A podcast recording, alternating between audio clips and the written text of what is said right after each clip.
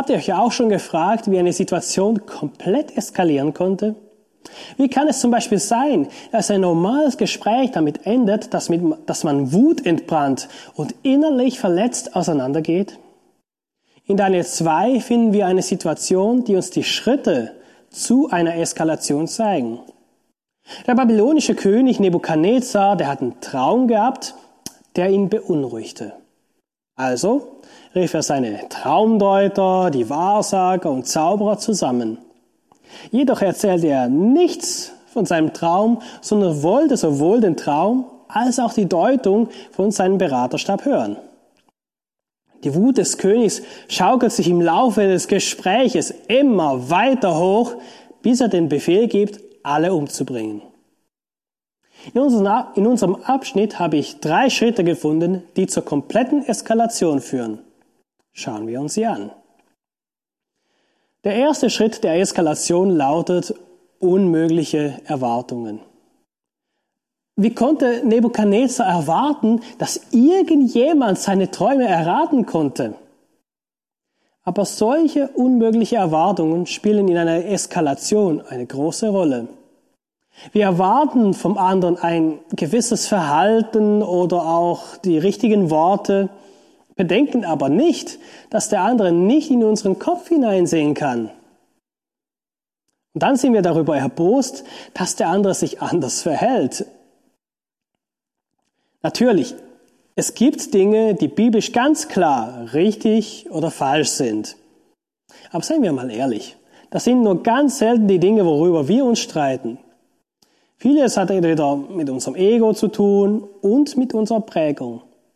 Unsere Prägung hat mehr Einfluss auf unser Verhalten, als uns allen lieb ist. Wenn wir aber realisieren, wie wir geprägt sind, wie unser Charakter ist, dann hilft das an andere, keine unmöglichen Erwartungen zu stellen. Beispielsweise kann ich als Schweizer von einem Deutschen nicht verlangen, dass er sich wie ein Schweizer verhält. Geht nicht. Diese Prägungen lassen sich jetzt aber nicht nur regional festlegen, sondern auch nach Gemeindehintergrund. Ein Christ aus einer Brüdergemeinde, der verhält sich anders als ein anderer aus der Landeskirche. Die wiederum denken anders als jemand ja mit russlanddeutschem Hintergrund und so weiter. Die soziale Herkunft, die spielt auch eine Rolle. Das Alter auch. Und so könnte man jetzt nur ganz viele Beispiele aufzählen. Letztendlich führt es immer zu unmöglichen Erwartungen, die der andere gar nicht erfüllen kann. Und dann ärgern wir uns, anstatt dass man miteinander spricht über diese Erwartungen. Und in diesem Ärger fangen wir dann an, auszuteilen. Wir drohen dem anderen. Und damit sind wir beim zweiten Schritt der Eskalation, Drohungen. Zu diesem Mittel greift Nebukadnezar direkt nach seiner unmöglichen Forderung. Er reagiert richtig aggressiv auf eine einfache Frage in Daniel 2, Vers 4. Er erzählt einem Knecht den Traum, so wollen wir die Deutung verkünden. Das war die Frage.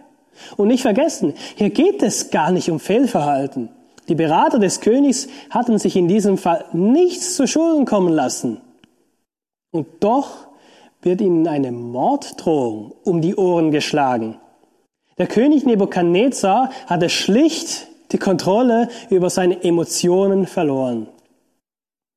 Nun stellt sich die Frage, ob es noch ein Zurück gibt, wenn der Ärger schon da ist, wenn es so richtig kocht in uns. Einen wichtigen Hinweis geben uns folgende Verse aus den Sprüchen. Sprüche 15, Vers 18.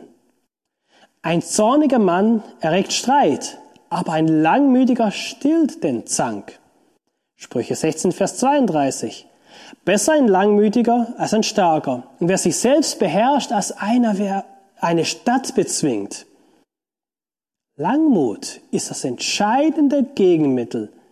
Wenn dich der Ärger wieder so übermannt, halt inne und warte, gedulde dich.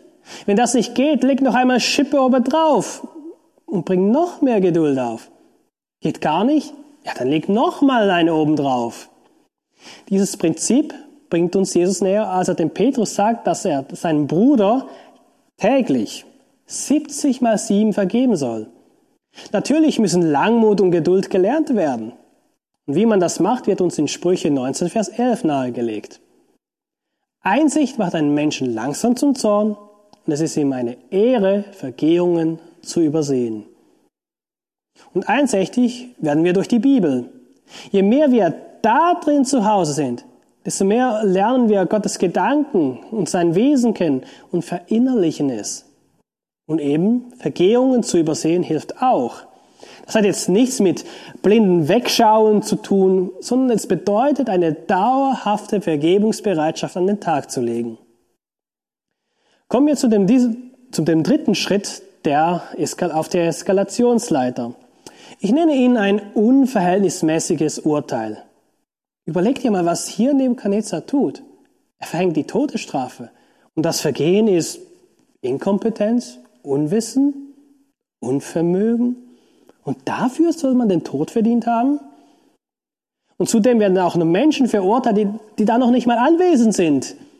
Denn in diesen Versen ist nichts von Daniel und seinen Freunden die Rede. Das finden wir da noch nicht. Das kommt noch.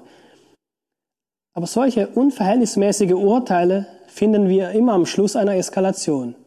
Menschen werden als dumm abgestempelt. Ach, du kapierst es überhaupt nicht, du bist so gar nicht zu gebrauchen. Andere werden als ungeistig dargestellt. Ach, du musst wohl erstmal noch lernen, was es heißt, als Christ zu leben. Bist du überhaupt Christ? Oder andere werden abgewertet. Ach, wer bist du schon? Du hast nichts Liebenswertes an dir. Hau ab. Andere sagen vielleicht so etwas nicht, bilden aber innerlich dieses unverhältnismäßige Urteil. Aber so wie man sich gibt, wird es dem anderen doch klar gemacht. Und vielleicht sagt man solche Dinge wirklich nur im Ärger und sobald man sich wieder beruhigt hat, meint man es gar nicht so. Bereut es vielleicht sogar. Aber so oder so, es bleibt beim anderen hängen. Das Porzellan ist zerbrochen, der Stich gesetzt, die Wunde zugefügt. Wenn der andere jetzt nun nicht sehr demütig darauf reagiert, wird er irgendwann zurückschlagen. Und die drei Schritte der Eskalation wiederholen sich immer und immer wieder. Was machen wir jetzt nun mit dem Scherbenhaufen? Paulus schreibt den Korinthern, bei dem so ziemlich alles richtig eskaliert ist, in 2. Korinther 7, Vers 10a folgendes. Denn die gottgewolkte Betrübnis bewirkt eine Buße zum Heil, die man nicht bereuen muss. Buße ist also angesagt. Jedes Mal, wenn wieder etwas eskaliert ist. Und dann dürfen wir nicht vergessen, dass wir einen Gott haben, der komplett zerfahrene, zerschrittene Situationen wieder in Ordnung bringen kann und allen Beteiligten innere Heilung schenken kann. Also, lass es nicht eskalieren.